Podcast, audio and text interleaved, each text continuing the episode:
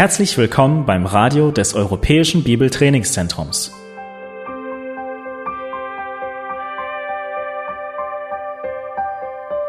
Unser Anliegen ist, dass der folgende Vortrag Sie zum Dienst für unseren Herrn Jesus Christus ermutigt.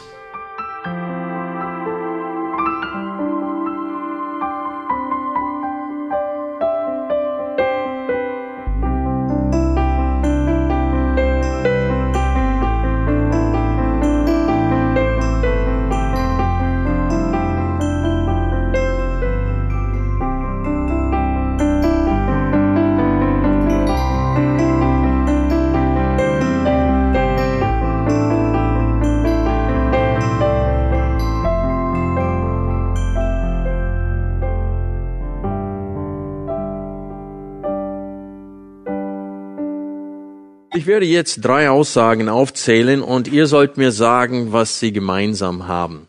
Okay? Seid ihr bereit? Aussage eins: Mit mir machst du sowas nicht. Aussage zwei: Jetzt aber habe ich die Schnauze voll. Aussage drei: Gerade du sagst mir das? Was haben diese Aussagen gemeinsam? André sagte stolz. Alle drei Aussagen offenbaren die Mentalität, dass Respekt und Achtung mir zustehen. Das heißt, wer so redet, geht davon aus, dass er Besseres verdient hat. Äh, und das ist die Einstellung, die bei uns Christen vorhanden ist. Wir meinen, dass wir Respekt verdient haben von dieser Welt, dass diese Welt uns respektieren muss äh, und uns Anerkennung geben muss. Aber wir lesen in der Schrift, dass wir genau das Gegenteil erwarten können von dieser Welt. Es ist erstaunlich, wie oft ich auf Facebook ein Zitat, äh, ein Zitat rumgeschickt wird. Und diese Zitate offenbaren ein, ein, ein grausames Denken in den Augen Gottes. Ich gebe euch ein Beispiel. Ich musste nicht lange suchen heute Morgen, als ich eine Illustration gesucht habe. Sofort kam so eine Aussage. Auf Englisch heißt es, Life is too short to worry about what others say or think about you. Have fun and give them something to talk about. Auf Deutsch übersetzt, das Leben ist zu kurz, um dir Sorgen zu machen über das, was andere von dir halten oder über dich erzählen. Tob dich aus und gib ihnen etwas zu erzählen. Und solche Aussagen zirkulieren ständig. Aber letztendlich bringen diese Aussagen Folgendes zum Ausdruck. Ich pfeife auf dich. Ich kann auch ohne dich zurechtkommen. Wenn du mich nicht behandelst, wie ich behandelt werden möchte, dann verschwinde aus meinem Leben. Und zahlreiche solche, es gibt zahlreiche solche Aussagen im Internet. Und das Problem mit solchen Aussagen ist, dass sie vermitteln, dass alle anderen Menschen daneben sind, nur ich nicht. Ich stehe im Mittelpunkt. Wenn mein Leben anderen gefällt, fein. Wenn mein Leben anderen nicht gefällt, dann sind sie das Problem. Und diese Mentalität sieht man überall. Gerade durch solche Aussagen. Aber in unserem Text für heute werden wir genau das Gegenteil sehen. Lass uns 1. Korinther Kapitel 4 aufschlagen. Ich lese heute ab Kapitel 4, Vers 1. Wir lesen das ganze vierte Kapitel. 1. Korinther Kapitel 4, Vers 1. Dafür halte man uns für Diener Christi und Verwalter der Geheimnisse Gottes. Übrigens sucht man hier an den Verwaltern, dass eine treu befunden werde. Mir aber ist es das Geringste, dass ich von euch oder von einem menschlichen Gerichtstag beurteilt werde. Ich beurteile mich aber auch selbst nicht, denn ich bin mir selbst nichts bewusst, aber dadurch bin ich nicht gerechtfertigt. Der mich aber beurteilt, ist der Herr. So verurteilt nichts vor der Zeit, bis der Herr kommt, der auch das Verborgene in der das Verborgene der Finsternis ans Licht bringen und die Absichten der Herzen offenbaren wird. Und dann wird jedem sein Lohn werden von Gott. Dies aber, Brüder, habe ich auf mich und Apollos bezogen, um euretwillen, damit ihr an uns lernt, nicht über das hinaus zu denken, was geschrieben ist, damit ihr euch nicht aufbläht für den einen gegen den anderen. Denn wer gibt dir einen Vorrang? Was aber hast du, das du nicht empfangen hast? Wenn du es aber auch empfangen hast, was rühmst du dich, als hättest du es nicht empfangen? Schon seid ihr satt. Schon seid ihr reich geworden. Ihr seid ohne uns zur Herrschaft gekommen. Oh, dass ihr doch wirklich zur Herrschaft gekommen wäret, damit auch wir mit euch herrschen konnten. Denn mir scheint, dass Gott uns, die Apostel, als die Letzten hingestellt hat, wie zum Tod bestimmt, denn wir sind der Welt ein Schauspiel geworden, sowohl Engeln als Menschen. Wir sind Narren um Christi willen, ihr aber seid klug in Christus. Wir schwach, ihr aber stark. Ihr geehrt, wir aber verachtet. Bis zur jetzigen Stunde leiden wir sowohl Hunger als Durst und sind nackt und werden mit Fäusten geschlagen und haben keine bestimmte Wohnung und mühen uns ab und arbeiten mit unseren eigenen Händen. Geschmäht segnen wir, verfolgt dulden wir, gelästert reden wir gut zu. Wie Auskehricht der Welt sind wir geworden, ein Abschaum aller bis jetzt.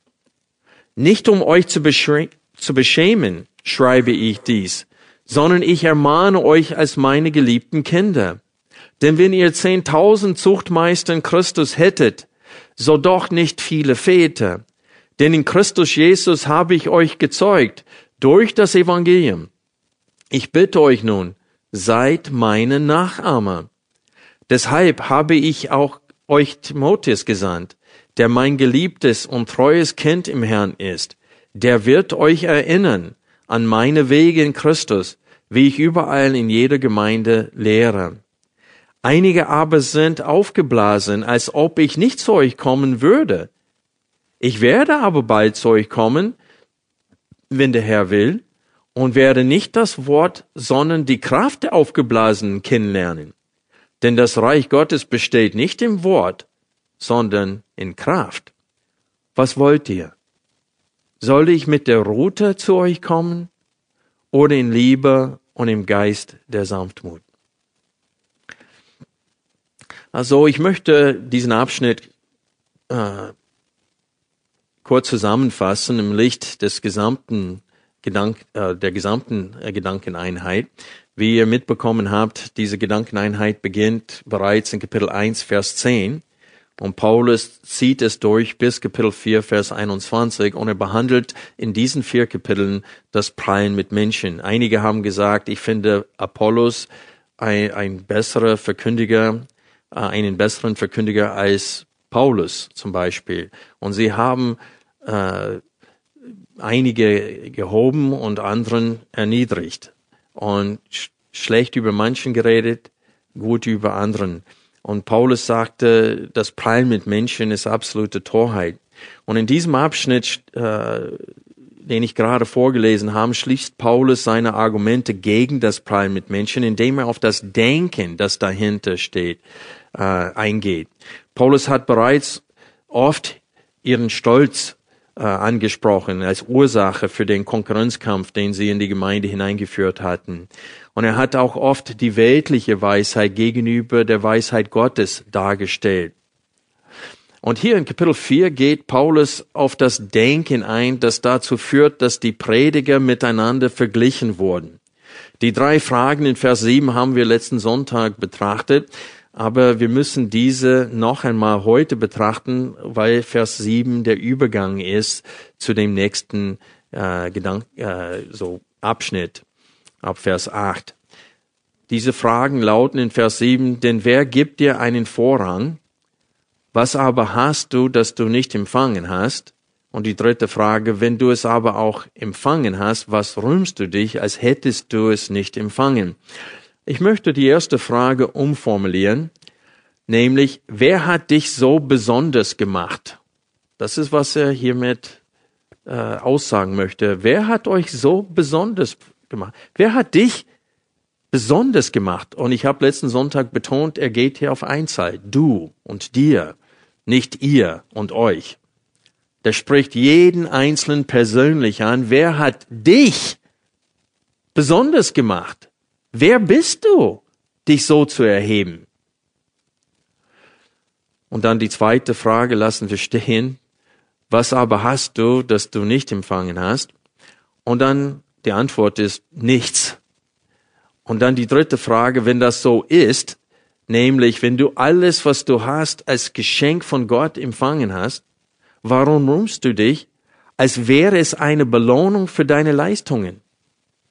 Warum trittst du auf, als ob alles, was du jetzt hast, verdienterweise, dass du es verdienterweise empfangen hast?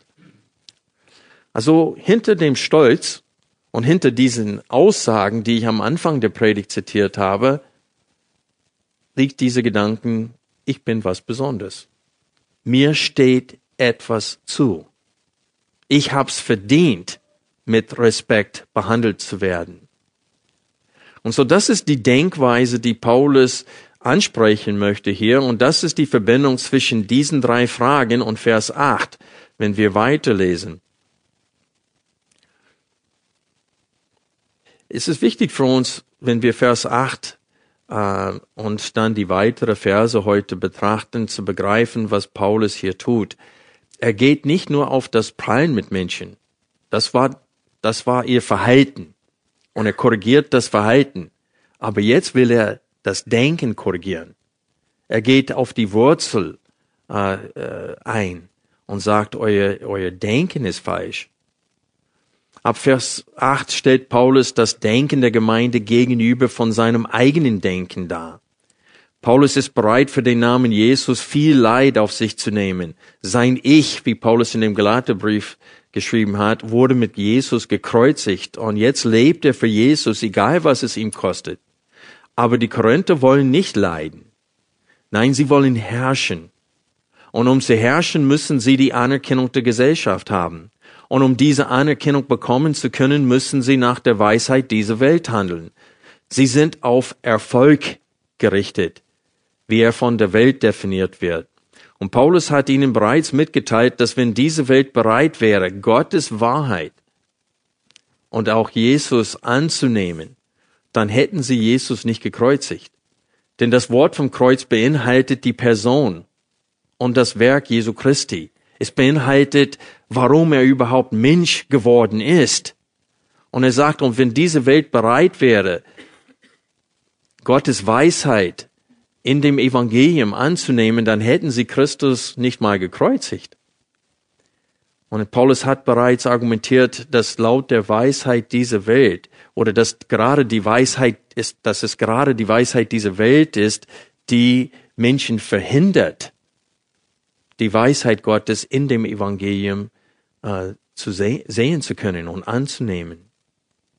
Also Paulus hat ihnen bereits mitgeteilt, dass die Welt wird diese Weisheit Gottes immer ablehnen. Aber sie versuchen jetzt auf menschliche Art das Evangelium weiterzugeben. Deswegen prallen sie auch mit Menschen. Also eine gewisse Feindschaft existiert notwendigerweise zwischen den Kindern Gottes und den Kindern des Teufels. Die einzige Möglichkeit, diese Feindschaft auszuweichen, ist für Christen entweder zu schweigen, das ist das erste, die erste Möglichkeit, aber das wäre schlichthin ungehorsam sein, weil Gott hat uns gesagt, dass wir reden sollen. Und die andere Möglichkeit, diese Feindschaft auszuweichen, ist was? nur das weiterzugeben, was in den Ohren kitzelt. Das, was bei den Menschen gut ankommt. Nur das Positive erzählt man, damit man gemocht wird. Und das, was nicht so gut ankommt, lasst man weg. Aber du kannst nicht das Wort vom Kreuz predigen, ohne auf das Negative einzugehen. Denn warum ist Jesus gestorben? Weil wir daneben sind. Weil wir absolut voller Sünde sind, äh, egoistisch, und selbstsüchtig sind. Und wir sind Feinde Gottes geworden. Und das will der Mensch nicht hören und deswegen sagen Christen das nicht weiter. Also deswegen stellt Paulus sein Denken von dem der Gemeinde äh, gegenüber. Und er sagte, ich tue das nicht, um euch zu schämen, sondern als liebevoller Vater will ich euch zurechtweisen. Ich will euch warnen. Und das lesen wir in Kapitel 4, Vers 14. Also jetzt wollen wir, das war einfach ein Überblick des gesamten Abschnittes, und jetzt wollen wir die böse Früchte des Stolzes betrachten, ab Vers 8. Schon seid ihr satt, schon seid ihr reich geworden, ihr seid ohne uns zur Herrschaft gekommen. Oh, dass ihr doch wirklich zur Herrschaft gekommen wäret, damit auch wir mit euch herrschen konnten. Also die Verse 8 und 10 offenbaren weiterhin das Denken, dass sie etwas Besonderes seien. In Vers 10 lesen wir, wir sind nahen um Christi willen, ihr aber seid klug in Christus, wir schwach, ihr aber stark, ihr geehrt, wir aber verachtet. Und so sie sehen sich wirklich als satt, als angekommen, als äh, sie sehen sich nicht mehr als Kinder, die immer noch Anweisungen vom Vater brauchen, die sehen sich als angekommen. Es offenbart ihren Wunsch, Ansehen in der Gesellschaft zu haben. Die wollen geehrt sein. Während die Apostel selbst, durch die, sie so, durch die so viele von ihnen in Korinth zum Glauben gekommen sind, absolute Verachtung erleben, wollen viele in der Gemeinde oder wollten viele in der Gemeinde zu Korinth genau das Gegenteil erleben. Sie wollen, wollten wie Könige behandelt werden. Und die Verse 8 und 10 offenbaren das Denken, das oft in Teenager gesehen wird. Sie meinen, dass sie jetzt ohne die Eltern zurechtkommen können. Sie sind schon satt, reich und Könige geworden und das ohne die Apostel. Laut Vers 10 sehen sie sich als klug in Christus, stark und würdig der Ehre. Wenn wir vergessen, wer wir waren, als Gottes Gnade zu uns kam, und wenn wir vergessen, dass wir diese Gnade völlig unverdient empfangen haben, dann führt dies zum Arroganz nicht nur Gott und anderen Menschen gegenüber, sondern auch den ungläubigen Menschen dieser Welt gegenüber. Also Paulus identifiziert eine, einige böse Früchte hier äh, des Stolzes. Erstens Vers 7, das Prallen mit Menschen. Und dann sehen wir, wie sie sich als Könige betrachten und dass sie als wie Könige behandelt werden wollen. Die sagten, ihr seid zur Herrschaft ohne uns gekommen. Ihr wollt herrschen. Ihr seht euch, als ob ihr Könige schon seid. Und weil sie nicht, äh, weil sie nicht dienen wollen, sondern bedient werden möchte, und das ist, was ein König tut, der wird bedient, der dient nicht, der herrscht, sind sie nicht bereit, anderen zu dienen. Und sie sind bereit, weltliche Weisheit anzuwenden. Und deswegen haben wir die Betonung hier durch den ganzen Abschnitt auf das Reden, weil sie haben gesagt, dass das Reden von Paulus zu verachten ist. Der redet nicht so gut wie Petrus oder wie äh, Apollos. Und sie haben sein Reden verachtet. Und er sagt, deswegen später in Kapitel 4, äh, Vers äh, 19 bis 21 sagt er, dass das Reich Gottes nicht im Wort besteht, sondern in Kraft.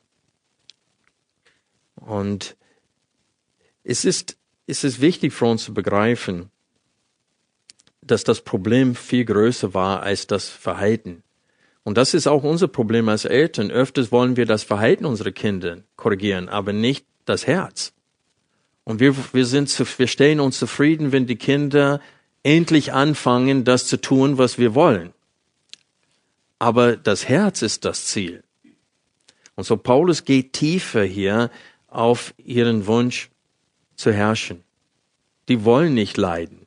Und deswegen stellt er sein, was er erlebt als Apostel Jesu Christi, er konfrontiert sie damit und er sagt, er tut das nicht, um sie zu schämen, sondern äh, um sie zu warnen.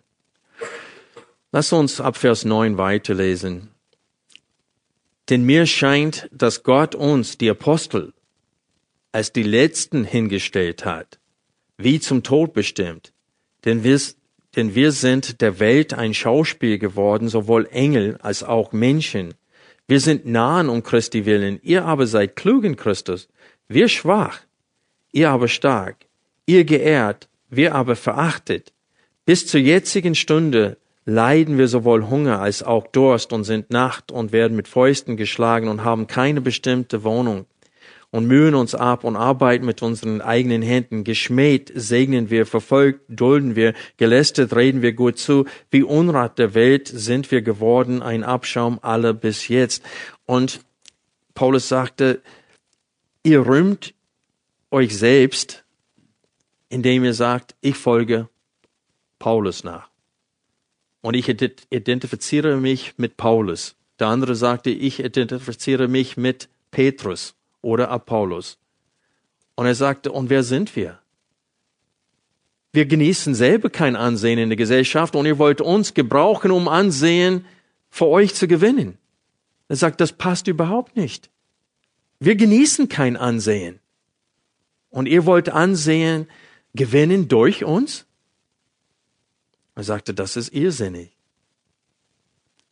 Und wir sehen, dass Paulus sich selbst als Vorbild darstellt und auch die anderen Aposteln, indem er beschreibt nicht allein, was sie äh, durchmachen, was sie leiden, sondern wie sie betrachtet werden.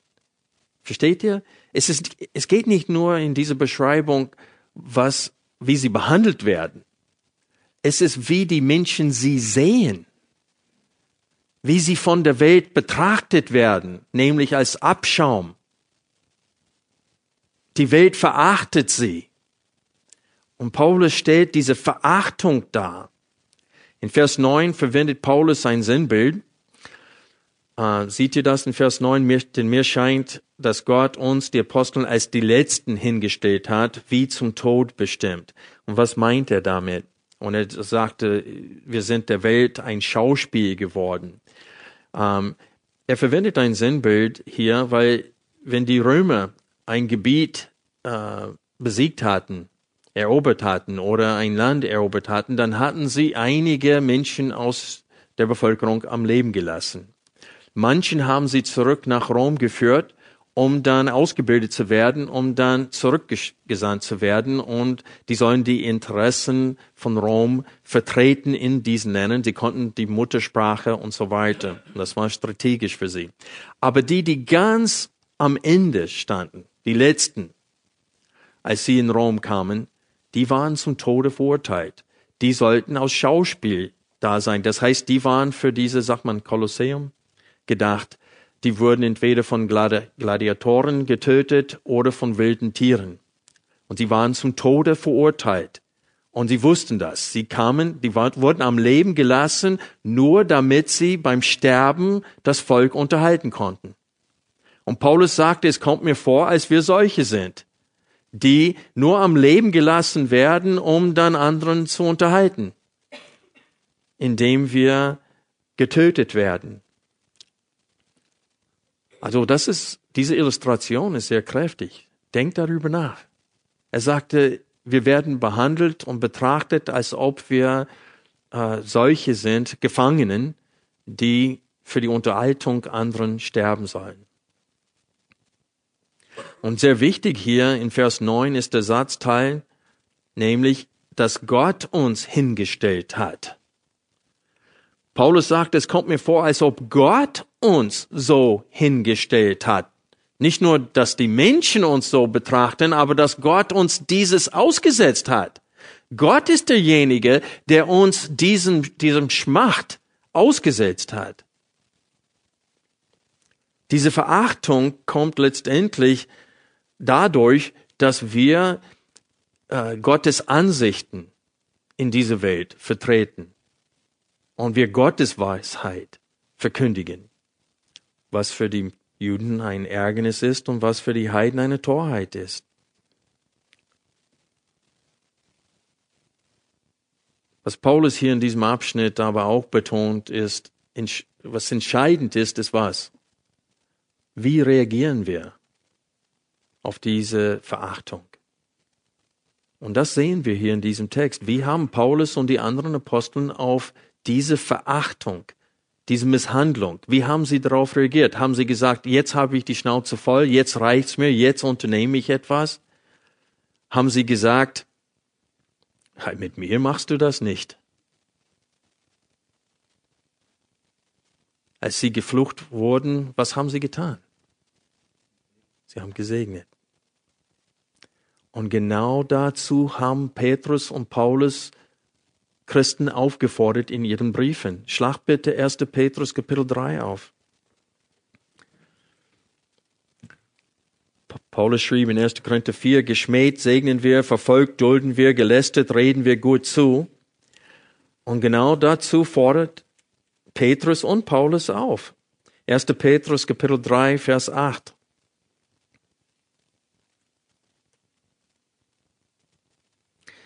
Endlich aber seid alle gleichgesinnt, mitleidig, voll brüderlicher Liebe, barmherzig, demütig und vergeltet nicht Böses mit Bösem oder Beschimpfung mit Beschimpfung, sondern im Gegenteil segnet, weil ihr dazu berufen worden seid, dass ihr Segen erbt.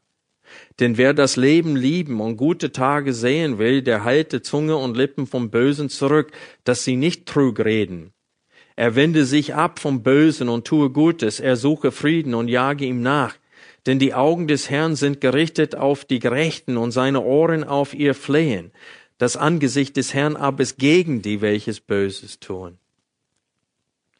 Und wer wird euch Böses tun, wenn ihr Eiferer des Guten geworden seid? Aber wenn ihr auch leiden solltet, um der Gerechtigkeit willen, glückselig seid ihr, fürchtet euch, fürchtet aber nicht ihren Schrecken, Seid auch nicht bestürzt, sondern haltet den Herrn, den Christus in euren Herzen heilig. Seid aber jederzeit bereit zur Verantwortung jedem gegenüber, der Rechenschaft von euch über die Hoffnung in euch fordert, aber mit Sanftmut und Ehrerbietung.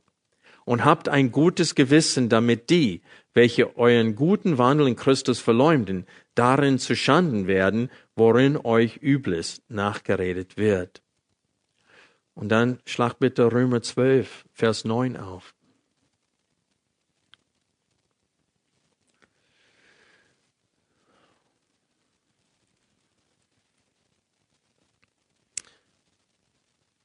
Ab Kapitel 12, Vers 1 sagt Paulus, welche Forderungen der Gnade mit sich bringt. Vers 9. Die Liebe sei ungeheuchelt. Verabscheut das Böse, haltet fest am Guten. In der Brüderliebe seid herzlich zueinander, in Ehrerbietung einer dem anderen vorangehend, im Fleiß nicht, im Fleiß nicht säumig, brennend im Geist, dem Herrn dienend. In Hoffnung freut euch, im Bedrängnis hart aus, im Gebet haltet an. An den Bedürfnissen der Heiligen nimmt teil, nach Gastfreundschaft trachtet, segnet die euch verfolgen, segnet und flucht nicht. Freut euch mit den sich Freuenden, weint mit den Weinenden, seid gleichgesinnt gegeneinander, sind nicht auf hohe Dinge, sondern haltet euch zu den Niedrigen, seid nicht klug bei euch selbst. Vergeltet niemand Böses mit Bösem, seid bedacht auf das, was ehrbar ist vor allen Menschen. Wenn möglich, so viel an euch ist, lebt mit allen Menschen in Frieden. Recht euch nicht selbst, Geliebte, sondern gebt Raum dem Zorn Gottes, denn es steht geschrieben, mein ist die Rache, ich will vergelten, spricht der Herr. Wenn nun deinen Feind hungert, so speise ihn. Wenn ihn dürstet, so gib ihm zu trinken. Denn wenn du das tust, wirst du feurige Kohlen auf sein Haupt sammeln. Lass dich nicht vom Bösen überwinden, sondern überwinde das Böse mit dem Guten. Und hier sehen wir in diesem gesamten Abschnitt, man soll, wenn man verflucht wird von anderen, dann soll man segnen. Nicht mit Schimpfwort mit Schimpfwort vergelten. Und Freunde, dafür sagen wir ständig als Christen. Selbst in der Ehe, wenn die Frau mir was sagt, ja, dann, dann sage ich hier, bei mir geht das gar nicht. Versteht ihr, wir, ich denke, ich habe was Besseres verdient. Ich, ich, ich untersuche nicht mehr, was ist denn jetzt los? Kann ich ihr helfen? Das ist wie ein Christ darauf reagieren sollte. Aber zu oft reagieren wir Christen wie die Welt und sagen, ich habe Besseres verdient. Und das ist, was Paulus hier bekämpfen will, indem er sein Zeugnis erzählt und sagte, guck mal, wie es uns ergeht. Ihr wollt euch mit uns identifizieren, wir, wir genießen keine Anerkennung in der Gesellschaft. Wir werden verachtet und wenn wir verachtet werden, dann reagieren wir auf diese Art und Weise. Und diese Herzenseinstellung ist bei euch nicht zu sehen. Ihr wollt herrschen. Ihr wollt Könige seid. Ihr wollt geehrt seid. Ihr wollt für den Namen Jesus Christus nicht leiden. Und deswegen seid ihr anfällig geworden bezüglich menschlicher Weisheit. Deswegen wollt ihr jetzt, dass die Leute, die gut reden, vorne stehen. Ihr wollt jetzt menschliche Weisheit anwenden. Ich muss euch sagen, dass wenn wir eine Konferenz vorbereiten, was sind die Kriterien für die Sprecher?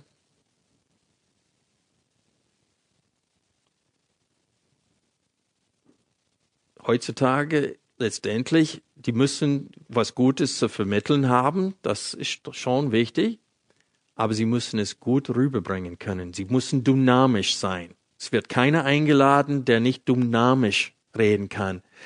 Wissen allein reicht nicht. Du musst fähig sein, möglichst ohne Notizen Menschen in den Augen zu schauen und richtig losreden.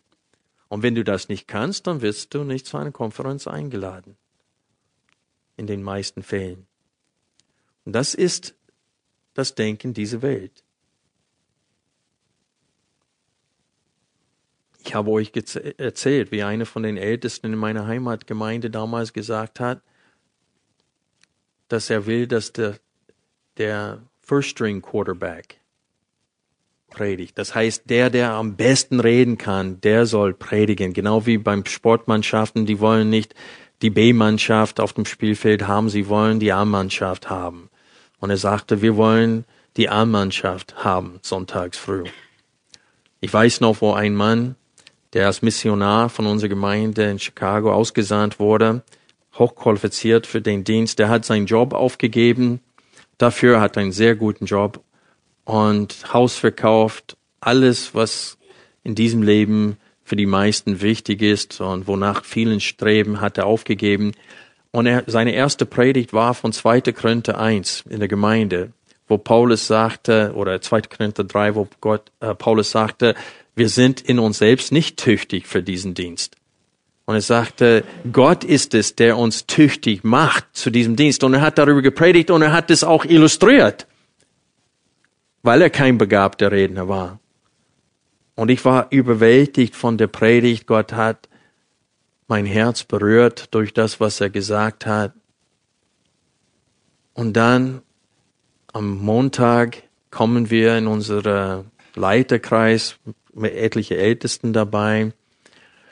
Und eine von den Ältesten sagt, boah, das darf nie wieder vorkommen, dass so einer auf die Kanzel geht. Und das ist das Denken, das Paulus hier bekämpfen will. Dieses Denken, wir sind was Besonderes. Und jetzt müssen wir uns in den Augen dieser Welt gut repräsentieren, damit wir ihr, die Anerkennung dieser Welt gewinnen können. Und Paulus sagte, ihr seid schon auf dem falschen Weg, wenn ihr meint, dass wir als konsequenten Christen an die Anerkennung dieser Welt gewinnen können. Es, die, die, die Feindschaft, die zwischen uns und den Kindern des Teufels existiert, existiert aus Notwendigkeit. Gott kann den Teufel nicht leiden und der Teufel kann Gott nicht leiden. Die sind einander verhasst. Und der Teufel hetzt seine Kinder auf uns gegenüber. Der will keinen Frieden zwischen uns haben. Deswegen steht es in Römer 12, solange es an euch liegt, lebt in Frieden mit allen Menschen. Aber nicht alle Menschen wollen mit uns in Frieden leben. Es ist wichtig, dass wir begreifen, was Paulus in 1. Korinther 1, 10 bis 4, Vers 21 bekämpft. Er bekämpft nicht allein das Verhalten, nämlich das Prallen mit Menschen, sondern vielmehr die Herzenseinstellung dahinter, nämlich wir wollen die Anerkennung dieser Welt haben. Wer jetzt herrschen will, wer jetzt die Anerkennung dieser Welt genießen will, wer jetzt Ansehen haben will, der wird früh oder spät auf Kompromisse eingehen müssen. Er wird die menschliche Weisheit anstatt der Weisheit Gottes anwenden. Und das ist genau das, was wir sogar jetzt in der Landeskirche sehen. Also nach 500 Jahren sind sie völlig von der Wahrheit abgekehrt, die Luther wiederentdeckt hat in der Schrift. Und diese sogenannte äh, Kirch, äh, wie heißt das? Emerging Church. Das ist eine neue Bewegung und das heißt so viel wie diese aufkommende Kirche. Und die haben sich daran gewöhnt, Menschen zu gefallen und haben gesagt, das beleidigt anderen Menschen, wenn wir sagen, dass Jesus der einzige Weg ist. Sie sagen, das können wir nicht mehr sagen. Menschen werden beleidigt, wenn wir das sagen. Wir müssen sagen, es gibt viele Möglichkeiten, in das Reich Gottes hineinzukommen. Und das ist genau das, was fast alle in der Landeskirche heutzutage lehren. Es sind wenige, wenige, die noch bibeltreu sind. Und wenn sie den Mund aufmachen und wirklich was verkündigen, ich weiß nicht mehr, wie dieser eine heißt, aber neulich hat er gegen Götzendienst gepredigt und das war in den ganzen Medien. Die haben ihn zerpflückt nach dieser Predigt. Da siehst du, was passiert, wenn du den Mund aufmachst und, das, und die Wahrheit sagst. Dann ist Schluss mit lustig. Wenn du schweigst, alles ist bestens. Wenn du aber die Wahrheit sagst, dann siehst du, was in den Herzen von den Kindern des Teufels vorherrscht. Freunde, Gott hat oft in der Geschichte dafür gesorgt, dass seine Kinder Gunst in den Augen von den Herrschern dieser Welt gefunden haben. Wir brauchen nur an Josef vor dem Pharao und, und äh, Daniel vor Nebukadnezar denken. Und Gott hat Religionsfreiheit öfters hineingeführt in manchen Ländern, damit das Evangelium laufen kann, damit wir Christen eine Zeit lang Ruhe genießen können. Aber selbst in diesen sogenannten christlichen Ländern wie Deutschland, wir werden als Christen immer noch als einfältig gesehen oder als dumm. Besonders wenn wir glauben, dass Gott in buchstäblich sechs Tagen die Welt geschaffen hat. Also die Anerkennung dieser Welt werden wir nie gewinnen als Christen, auch wenn sie manche unserer Leistungen mögen. Merkt euch Folgendes. Bis Jesus wiederkommt, wird der Teufel seine Kinder gegen die Kinder Gottes aufhetzen. Und diese Feindschaft können wir nur ausweichen, wenn wir entweder schweigen oder das weitergeben, was in den Ohren kitzelt. Punkt. Und Paulus hat es auf den Punkt gebracht in 2 Timotheus 3, Vers 12. Alle aber auch, die gottesfürchtig leben wollen in Christus Jesus, werden verfolgt werden. Das ist eine geistliche Tatsache. Wenn du ganz konsequent deinen Glauben an Jesus auslebst, werden die Leute dich nicht mögen. Wenn wir 1. Korinther Kapitel 4, Vers 14 nochmal aufschlagen, wir lesen hier, nicht um euch zu beschämen, schreibe ich dies, sondern ich ermahne euch als meine geliebten Kinder. Also Paulus teilt der Gemeinde hier in diesem Vers mit, dass er ihre falsche Denkweise konfrontiert, nicht um sie zu schämen. Er schreibt in Kapitel 6, Vers 5, ähm, zur Beschämung sage ich euch das. Also, als, sie, als, als er das Thema Rechtsstreit vor der Welt, äh, zwischen Gläubigen vor der Welt anspricht, da sagte, das schreibe ich euch zur Beschämung. Aber hier in Kapitel 4, Vers 14, er sagte, dass diese Gegenüberstellung zwischen uns Aposteln und euch habe ich nicht dargestellt, um euch zu beschämen, sondern ich will euch warnen. Ich will euch ermahnen als ein geliebter Vater. Meine Absichten sind gut euch gegenüber. Und Paulus verwendet ab Vers 14 bis Vers 21 das Sinnbild eines Vaters mit seinen Kindern. Selbst der letzte Vers, Vers 21, was wollt ihr? Soll ich mit der Rute zu euch kommen oder in Liebe und im Geist der Sanftmut? Der spricht von sich als Vater. Soll ich als Vater kommen und euch züchtigen mit der Rute? Oder sollte ich in Liebe, Liebe in Sanftmut und Milde zu euch kommen? Und so ab Vers 14 bis Vers 21 sehen wir, dass Paulus wie ein geistlicher Vater auftritt. Und man sieht das hier in Vers 15, wo es steht, denn wenn ihr 10.000 Zuchtmeister in Christus hättet, so doch nicht viele Väter, denn in Christus Jesus habe ich euch gezeugt durch das Evangelium. Und er meint damit, Ich bin euer geistlicher Vater. Ihr seid durch mich zum Glauben gekommen. Und jetzt verachtet ihr mich? Jetzt wollt ihr reich werden und satt werden ohne mich? Ihr habt meine Anweisungen noch nötig. Und er sagt in Vers 16, ich bitte euch nun, seid meine Nachahmer. Genau wie Kinder in einem gewissen Alter ihren Eltern nachahmen wollen, aber in einem anderen Alter es nicht mehr tun wollen. So ist diese Gemeinde. Die sind in diesem Teenager-Alter sozusagen gekommen und sie wollen ihrem Vater nicht mehr äh, achten. Es ist schon interessant, dass manchmal, wenn Kinder ihren Eltern endlich verstanden haben, ist, wenn sie eigene Kinder haben. Und dann haben sie gesagt, jetzt habe ich viel mehr Einsicht in dem, was meine Eltern versucht haben, mir zu sagen. Aber sie sind in dieser Phase, wo sie ihn nicht nachahmen wollen. Und er sagt, ich bitte euch nun, seid meine Nachahmer. Das heißt, tritt auf, wie ich auftrete. Und er hat sein, sein Verhalten gerade beschrieben davor. Wenn wir verflucht werden, dann segnen wir. Und wir sind bereit zu leiden für Christus. Ihr sollt auch bereit sein, für seinen Namen zu leiden. In Vers 17 sagt er den Grund, warum er Timotheus zu ihnen geschickt hat. Und er sagte, ich habe Timotheus einen Auftrag gegeben. Der sollte nicht nur den Brief mitbringen und euch den Brief geben, er sollte er sollte euch an meinem Wandel erinnern. Vers 17, deshalb habe ich euch Timotheus gesandt, der mein geliebtes und treues Kind im Herrn ist, der wird euch erinnern an meine Wege in Christus, wie ich überall in jeder Gemeinde lehre. Und so Paulus empfiehlt sich selbst hier auch als Vorbild. Äh, er will, dass sie sein, seinen Wandel nach, äh, seinen Wandel nachahmen. In Vers 17 sieht man das nicht so sehr, weil das Wort wie in den meisten Übersetzungen steht, steht hier, der wird euch erinnern an meine Wege in Christus, wie ich überall in jeder Gemeinde lehre. Aber dieses wie stellt der Wandel des Paulus mit seiner Lehre äh, zusammen oder stellt sie gleich dar. Das heißt, Paulus lebt das aus, was er verkündigt. Eine englische Übersetzung, the New International Version, übersetzt es so. He will remind you of my way of life in Christ Jesus, which agrees with what I teach everywhere in every church.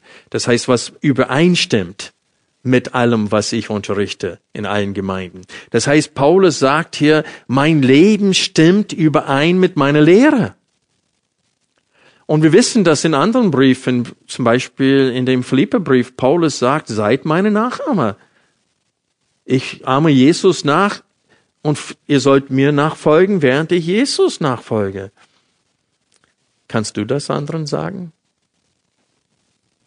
Das ist eine große Anwendung von uns. Paulus hatte die Freimütigkeit, nach der Selbstprüfung das zu sagen über sich selbst.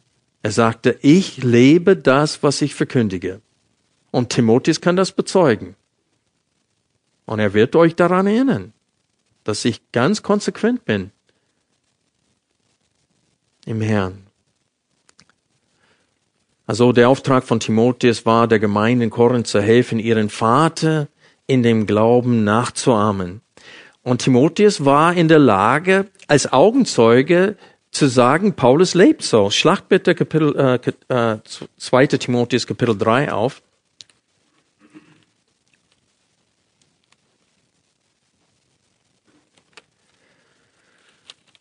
2. Timotheus Kapitel 3. In Vers 12 haben wir die Aussage, die ich, äh, die ich vorhin zitiert habe, nämlich alle aber auch, die gottesfürchtig leben wollen in Christus Jesus, werden verfolgt werden. Aber in den Versen davor schrieb Paulus in Vers 10, Du aber bist meine Lehre gefolgt, und er schreibt an Timotheus, meinem Lebenswandel, meinem Vorsatz, meinem Glauben, meine Langmut, meine Liebe, meinem Ausharren, meinen Verfolgungen, meinen Leiden, die mir in Antiochia, in Ikonion und in Lystra widerfahren sind. Diese Verfolgungen ertrug ich und aus allen hat der Herr mich gerettet. Und so, er sagt, Timotheus, du hast das alles gesehen. Und so, jetzt hat Timotheus den Auftrag, davon zu berichten was er gesehen hat in dem Leben von Paulus, damit sie lernen, äh, ihren geistlichen Vater nachzuahmen.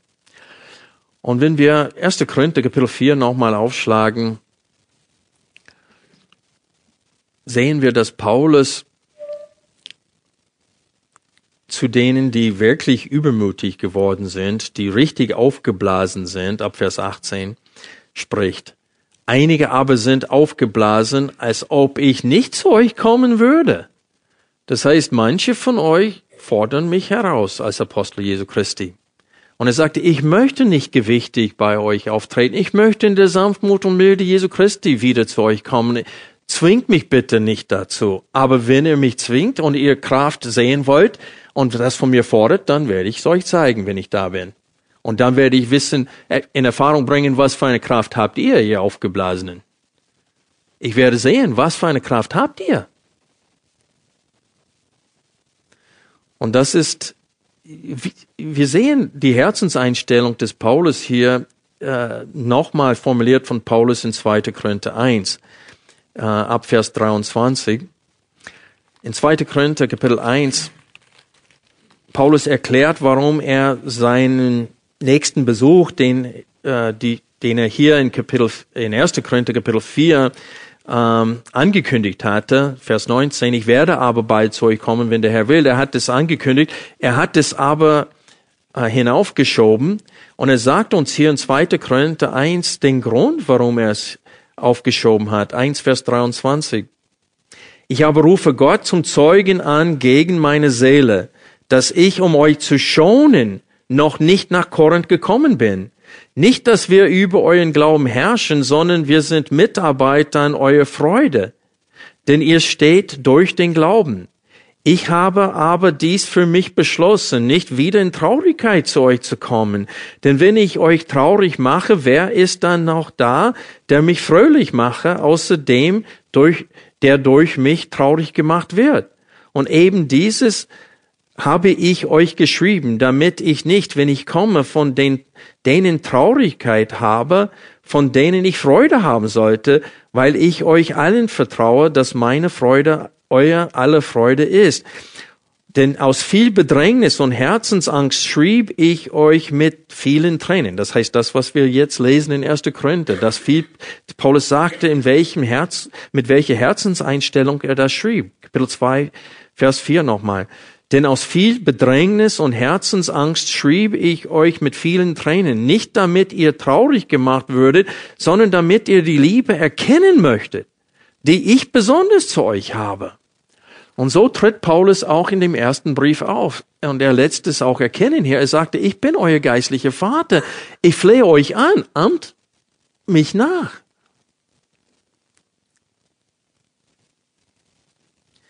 Ich möchte kurz darauf eingehen, dass Paulus hier in 1. Korinther, in 1. Korinther 4, ab Vers 19, er sagt, er spricht von Kraft. Und er sagte, das Wort ist nicht entscheidend, sondern die Kraft ist entscheidend. Und hier geht Paulus noch einmal auf das Problem, dass sie sagen, ja, seine Briefe sind gewichtig, aber seine Anwesenheit nicht besonders beeindruckend, seine Gegenwart. Und die sagen, er redet nicht so gut. Und er sagte, entscheidend ist die Kraft dahinter. Und in Kapitel 1, was hat er über das Wort vom Kreuz gesagt? Für denen, die es, für die, die verloren gehen, ist es Torheit. Aber für die Berufenen und Auserwählten ist es was? Gottes Weisheit und Kraft. Und Paulus geht noch einmal drauf ein. Es ist nicht, wie das Wort präsentiert wird, sondern die Kraft Gottes dahinter ist entscheidend. Und diese Kraft sagt Paulus, ist äh, in mir am Wirken. Gott redet durch mich, der hat, Jesus ist es, der mich zum Apostel gemacht hat. Er hat mich berufen. Und wenn ich zu euch komme und wenn ihr das unter Beweis haben möchtet, dass ich diese Kraft besitze, dann wird Gott das auch euch zeigen. Zwingt mich aber bitte nicht dazu. Ich möchte nicht mit der Route bei euch auftreten, sondern in einem Geist der Sanftmut und Liebe. Wir kommen jetzt zum Schlusswort und wir haben jetzt den, die ersten großen Gedankeneinheit jetzt zu Ende betrachtet. Kapitel 1, Vers 10 bis Kapitel 4, Vers 21. Und ich möchte äh, zusammenfassend sagen, dass die Urgemeinde keine Anerkennung in den Augen dieser Welt genossen hat. Äh, in, in, welch, in, welchem Jahrhundert hat die, haben die Christen erst Anerkennung in der Welt bekommen und durch wen? Wisst ihr das? Seit Konstantin. Der hat das zur offiziellen Religion Roms gemacht und das war nicht gut. Dadurch ist die, äh, diese katholische Kirche entstanden, die nach welchen Maßstäben wirksam war, nach dieser menschlichen Weisheit.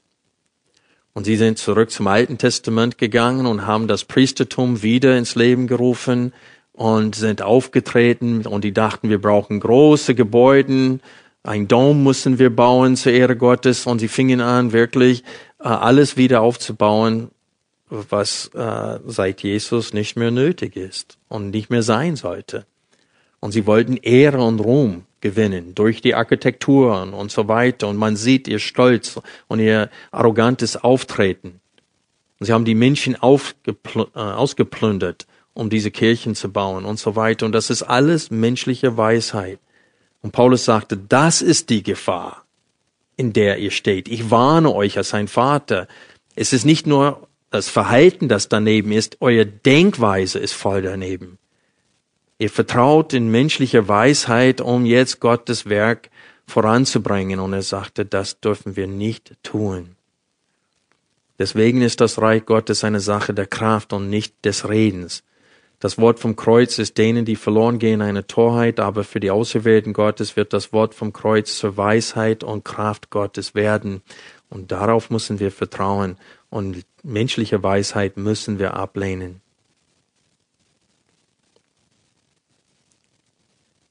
Ich hoffe, dass auch wir Paulus gut verstanden haben hier, denn er spricht an der Stelle Gottes.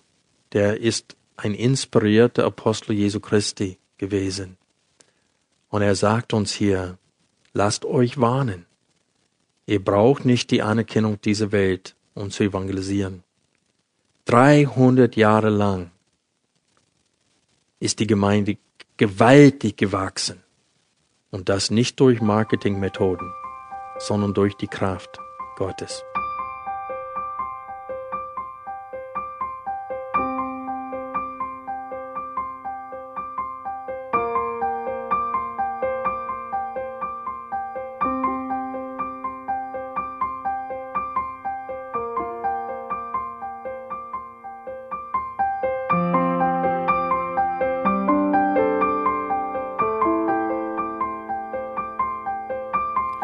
Alle Vorträge unseres Programms, Bücher, DVDs und vieles mehr können Sie bei uns unter www.shop.ebtc.org erhalten.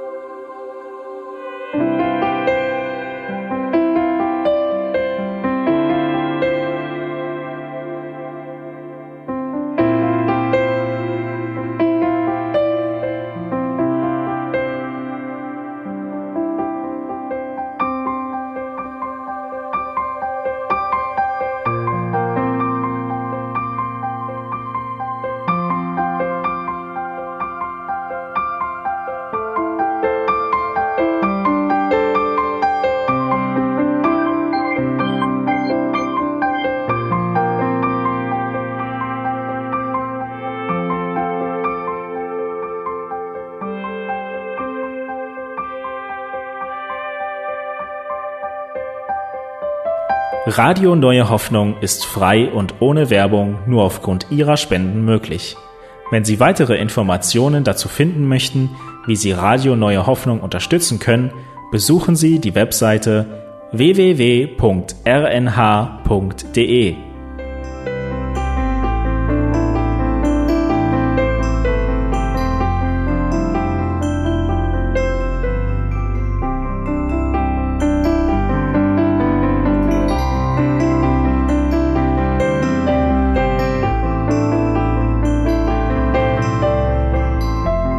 Sendezeiten des EBTCs sind Montag, Mittwoch, Freitag und Samstag jeweils von 10 bis 11 Uhr.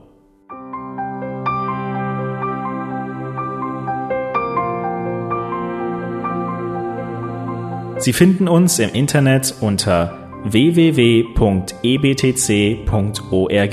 Eine E-Mail können Sie uns senden an radio.ebtc.org. Telefonisch erreichen Sie uns unter 0049 3060 988 610. Unsere Postanschrift lautet an der Schillingbrücke 4 in 10243 Berlin, Deutschland.